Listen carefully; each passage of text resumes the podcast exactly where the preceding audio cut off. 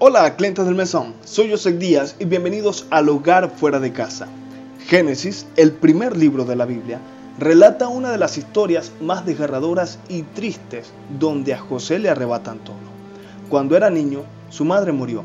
Era el menor de 10 hermanos. Sin embargo, tuvo la dicha de no usar la herencia de todos los hermanos mayores porque su papá le hizo una túnica de colores, una prenda de mucho valor para la moda de la época.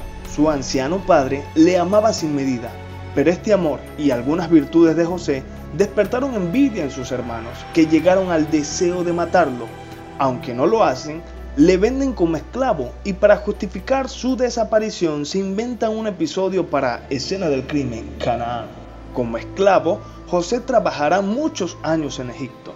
Ahí es difamado y debe pagar dos años de cárcel injustamente. Y ojo, que no duró más en la cárcel porque se hizo panita del faraón.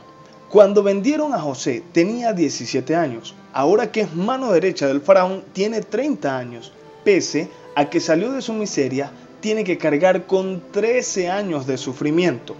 Según nos crió Hollywood, José tiene todo lo que necesita para iniciar su venganza. Frotamos las manos y gritamos, papá, apurate que José va a matar a los malos. Pero José hace una nueva vida. Tiene su primer hijo y le llaman Manasés, que significa Dios me hizo olvidar todo mi pasado doloroso.